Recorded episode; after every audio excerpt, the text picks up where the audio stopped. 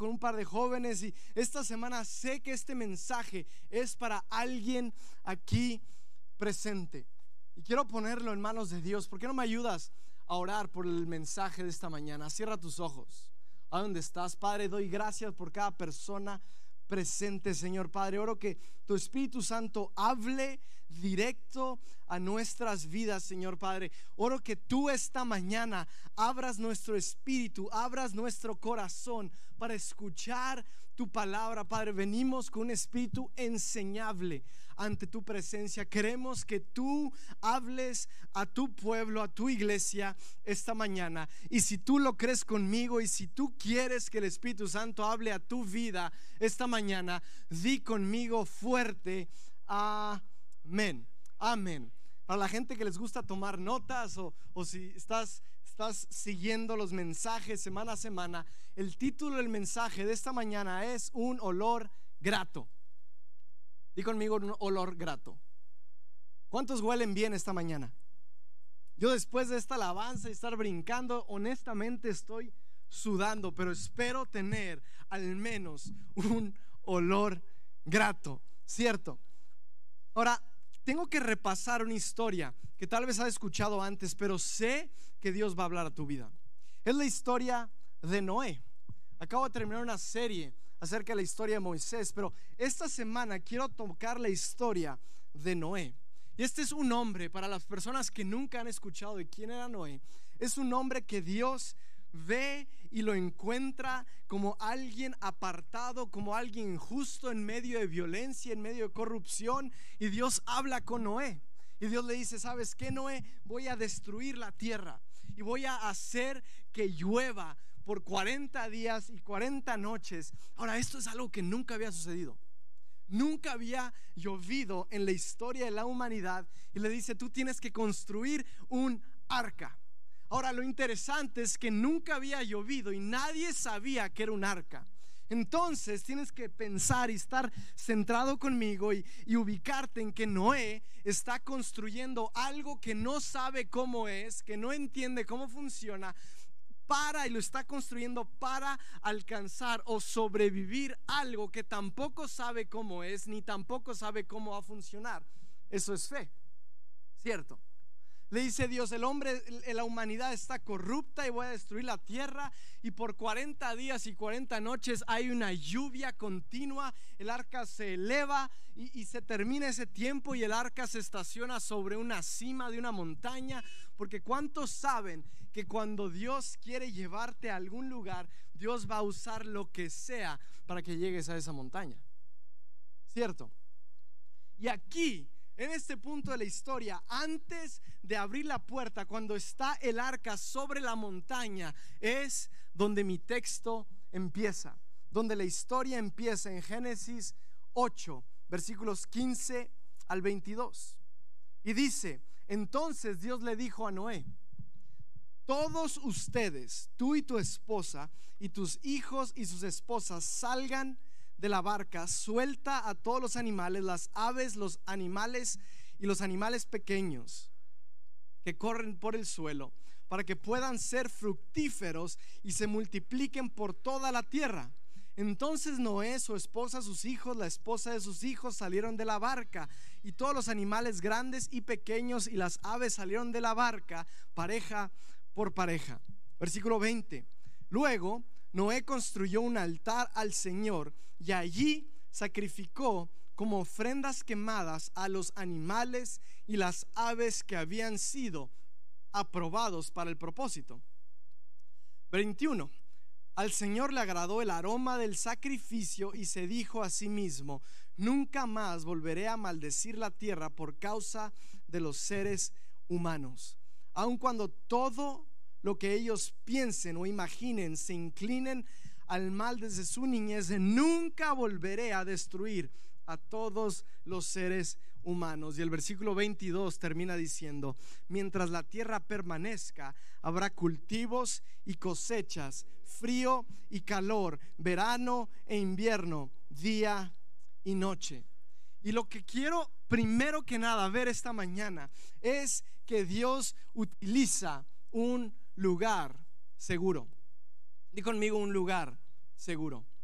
Porque lo, lo, que Dios proveyó para Noé fue un lugar seguro para proteger a su gente. Y cada vez que en la Biblia tú ves el, término de agua, tú tienes que saber que está hablando de un nuevo comienzo. Cuando Israel pasó por el Mar Rojo, fueron bautizados y entraron en una nueva vida. Cuando Cristo Jesús fue bautizado en el agua, su vieja vida pasó y fuimos hechos una nueva criatura. Y siempre que hay agua en la, en la Biblia, podemos hablar de un principio de algo nuevo.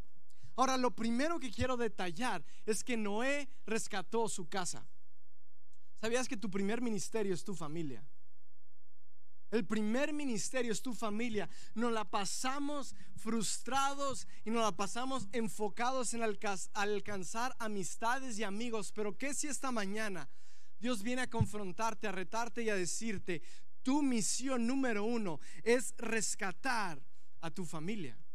Noé se dedicó a construir para proteger a su familia. Ahora Dios dice en medio de esto, en medio de, lo peor, la peor situación de, de la humanidad, dice, yo quiero proteger a esta familia. Yo quiero proteger a la familia de Noé, a su esposa, a sus hijos y a las esposas de sus hijos. Y el arca, escucha esto, el arca está puesta para proteger a Noé, ¿cierto? Y el arca simboliza a la iglesia, porque la iglesia está para proteger a las familias. Pero sabías que un arca, el arca solamente tenía una sola escotilla, una sola ventana. ¿Puedes imaginar lo oloroso que era esa arca? ¿Puedes imaginar ocho personas con cientos de animales ahí metidos por más de 40 días y 40 noches? Hay veces que el lugar de protección no es un lugar grato. Hay veces que el arca donde tú estás siendo protegido puede que no huela bien. Sabes, tú traes un aroma a esta arca. Cada uno de nosotros traemos un aroma al arca de Noé, al arca, a la iglesia. Y a veces nos la pasamos quejándonos del aroma del vecino, quejándonos del aroma del, brother, de la hermanita, de, de la persona enseguida, el que falló, el que se equivocó. Pero todos dentro de una iglesia traemos un aroma al ambiente. ¿Cierto? Ahora, Dios utiliza esto para protegerlos y los pone y, tal vez no es lo más cómodo, no es el mejor lugar, pero quiero decirte, escucha, el aroma dentro del arca era mejor que la tormenta fuera del arca. Yo sé que hacer iglesia así no es cómodo. Yo sé que estás sudando. Yo sé que te levantaste temprano. Yo sé que de regreso tal vez el aroma dentro de tu vehículo no es el mejor. Yo sé que vienes empolvándote, yo sé que vienen a ensayar desde las 7 de la mañana, pero quiero decirles algo. El aroma dentro del arca, dentro de la iglesia es mejor que la tormenta allá afuera. Ahora, cuando tú entiendes eso, el, el aroma no termina siendo tan malo cuando ves la tormenta afuera, ¿cierto? Ahora, previo a que Dios abriera la puerta, porque esta es la escena que estoy hablando el momento que Dios abre la puerta y previo a esto, quiero hablar de procesos. Porque así como el arca representa una temporada, 40 días, 40 noches, una cuarentena. Dios ha repetidas veces utilizado un proceso para, para traer algo mejor cuando termina. ¿Alguien conoce un, ay, ¿cómo se llama? Un capullo. ¿Cómo se llama? ¿La oruga? Es una oruga. Antes es la oruga y luego entra en un capullo para salir a una mariposa, ¿cierto? Y las células entran al vientre de la madre y hacen un embrión y están en el vientre por nueve meses y están protegidos en ese lugar antes de salir a ser un bebé a la tierra. Y el arca, las familias entraron ahí, estaban ahí protegidas dentro del arca 40 días, 40 noches antes de salir. Zacarías 4:10 dice, no menosprecies estos modestos pequeños. Digo, eh, perdón, no menosprecies estos modestos comienzos. Porque Dios, así como el arca, como el capullo, como el vientre, Dios mete a personas, mete a familias en procesos de espera, en procesos de maduración, antes de abrir la puerta. Antes de dar la oportunidad, antes de que la mariposa saliera. Apunta esto estás tomando notas. Dios incuba grandeza en lugares pequeños. Dios incuba grandeza en lugares apretados. Dios incuba grandeza en lugares aislados. Y antes de soltarte, antes de abrir la puerta de la barca, antes de que ese capullo abra y salga la mariposa, antes de que el bebé nazca el vientre, Él empieza algo pequeño y te sostiene en ese lugar y te limita en ese espacio y te mantiene ahí protegido porque tal vez Dios quiere trabajar en tu carácter, tu actitud, tu liderazgo, tus dones, tus debilidades. Pero hay mucha gente que quiere salir antes de tiempo. ¿Sabías que cuando un bebé sale antes del tiempo del vientre de su madre es mucho más el riesgo de que este bebé no sobreviva? Y así hay veces que queremos salir antes del tiempo, antes de que el proceso, si el bebé sale antes del vientre, antes del tiempo establecido dentro del vientre, el riesgo es mayor. Y esto es un patrón que vemos en la Biblia y vemos en la vida y tal vez la iglesia ahorita está en este proceso incómodo, estamos aquí reunidos incómodamente, pero porque Dios está a punto de abrir la puerta. Ahora, la pregunta que se me viene a la mente es ¿cuánto tiempo? ¿Cuánto tiempo voy a estar aquí? ¿Cuánto tiempo vamos a estar aquí en esta situación? ¿Cuánto más apretados aquí dentro de esta protección de Dios? ¿Cuándo vas a abrir la puerta? Sean 40 días, sean nueve meses, el tiempo que sea necesario, porque cuando Él abre la puerta, Dios hará algo nuevo en tu vida. Mira, escúchame, Israel, Israel dice que la incubadora, el arca de Israel fue Egipto. Y siempre pensamos en Egipto como la, eh, y lo enseñamos como la temporada del pecado, pero fue Egipto porque dice que una familia entró a Egipto, pero una nación salió a Egipto. Dice la Biblia que entre más los oprimían dentro de Egipto, más se multiplicaban y más crecían. Tal vez tú estás creciendo en este momento tan incómodo. Ahora, otra cosa que quiero que veas es que Dios habla estando adentro del arca. Porque a veces que pensamos que todo es afuera, todo es en el éxito, pero dentro del arca, estando dentro, tú, tú, puedes ver que Dios interrumpe a Noé y todavía están dentro del proceso y le dice, es tiempo. Y Dios empieza a hablar con Noé dentro del arca. Es tiempo, ha llegado el tiempo de salir. Ahora la iglesia no me puedes contradecir porque constantemente adoramos y cantamos de victoria.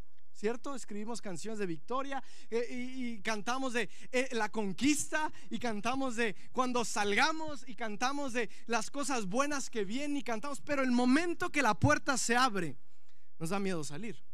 Mira, yo estuve en el ministerio varios, años de cárcel y todos los prisioneros dentro de una cárcel constantemente hablan del día que van a salir.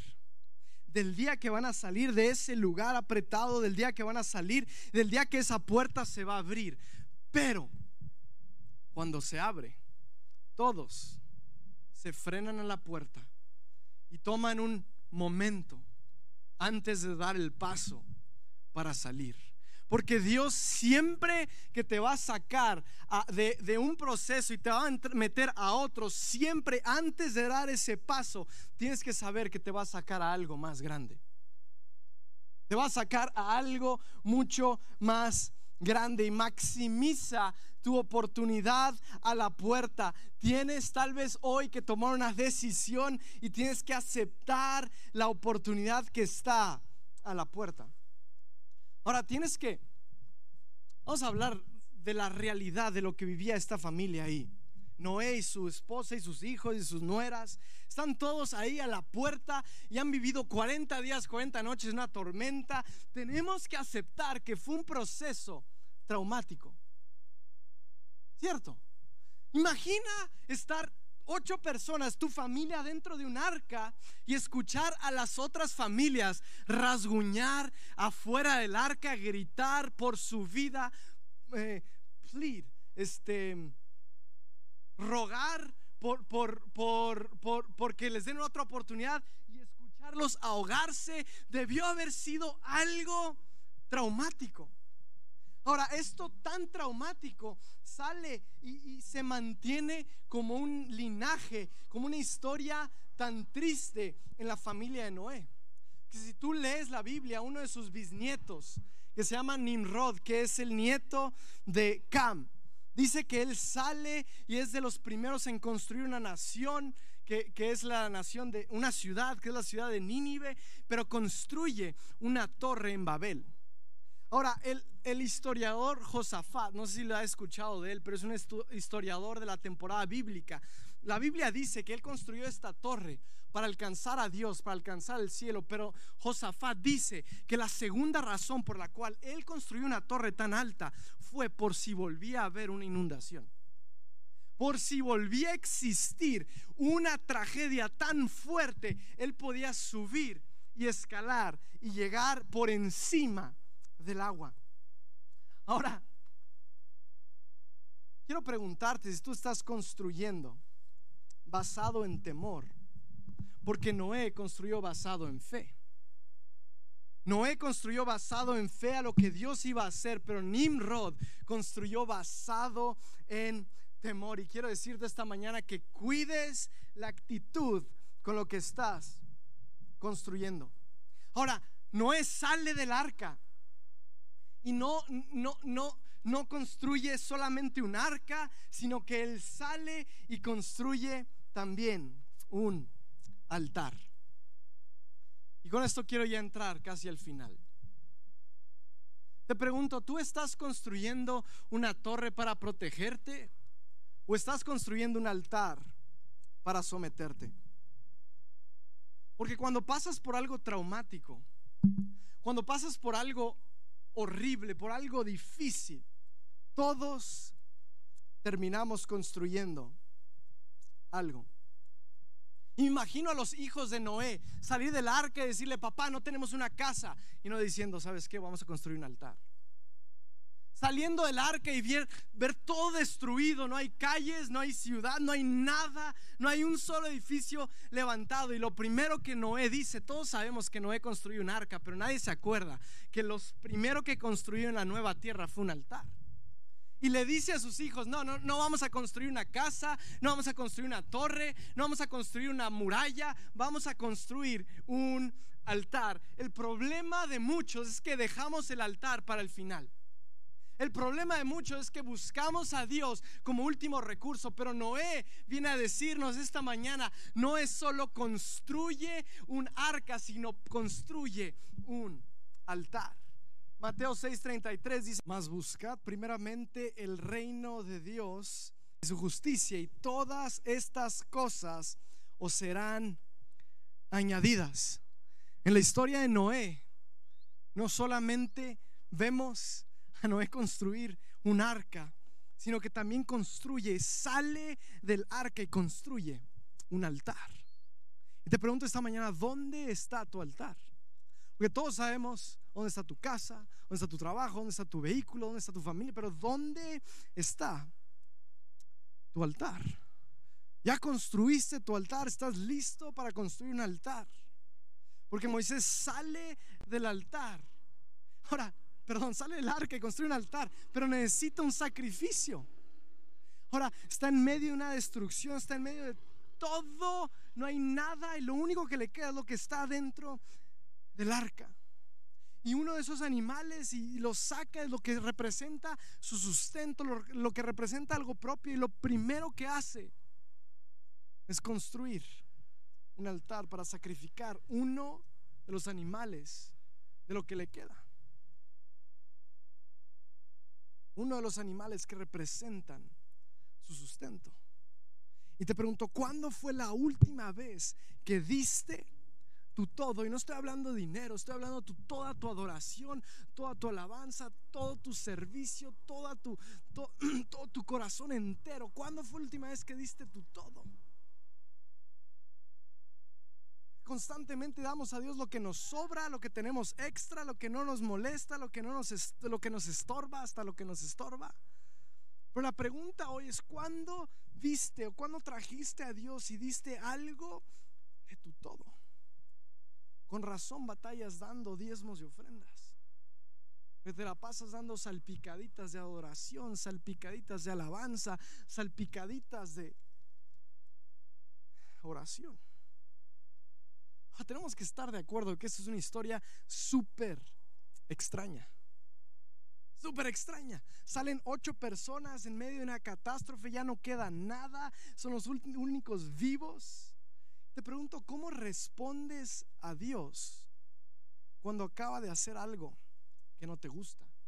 Porque la prueba de un hijo verdadero es la respuesta, la manera en que respondes cuando algo que no te gusta pasa. Hebreos 12, 8 dice, pero si os deja sin disciplina, de cual de la cual todos han sido participantes, entonces sois bastardos y no hijos. Todos podemos alabar a Dios cuando lo que hace nos gusta. Pero la pregunta esta mañana es, ¿puedes alabar y adorar a Dios frente a una camilla? ¿Puedes adorar a Dios cuando pierdes tu trabajo? ¿Puedes adorar a Dios cuando estás en medio de algo que te da miedo? ¿Puedes alabarlo frente a una tumba? Porque estas son las señales de un verdadero cristiano. Lo adoras en medio de lo que no entiendes, lo adoras en medio de lo que un corazón roto, un corazón molesto, un corazón herido. Lo adoras en medio de lo que no entiendes y no comprendes. Esto refleja el corazón de un creyente de verdad. Y este es el espíritu de Moisés. Digo de Noé, perdón. Está en ese momento, en ese lugar donde, donde toma la mano de Dios, le dice, no entiendo, necesito tu mano, vamos adelante, ayúdame, pero a pesar de eso, lo primero que voy a hacer es adorarte, lo primero que voy a hacer es levantar un altar. Y ese es el espíritu que lleva a Noé a hincarse, a construir el arca, a levantar una adoración al Padre y a construir ese altar y ofrece un sacrificio. No una propina, no un juguete, no lo que le sobra, sino un sacrificio. Deja de darle a Dios lo que no puedes sentir. Deja de darle a Dios lo que no puedes sentir. Lo que hace un sacrificio, ser un sacrificio, representa algo que tiene un valor para ti. Porque un sacrificio es una declaración de valor. Yo veo a Noé ahí hincado en el altar pensando y lo único que se viene a su mente es decir, gracias yo debía haber muerto también. Gracias porque mi esposa está. Gracias porque mis hijos y mis nueras. Gracias porque tuviste misericordia. Y de acuerdo a mis pecados yo merecía morir. De acuerdo a lo que yo he hecho y vivido yo merecía morir. Pero gracias. Y quiero preguntarte y decirte que estás aquí con una cabeza levantada presumiendo que tú has logrado algo. Lo has hecho por la misericordia de Dios. Y vengo a retarte y a decirte que agaches la cabeza en el altar, en la adoración y somete tu vida a un sacrificio. Porque fue al altar a adorar.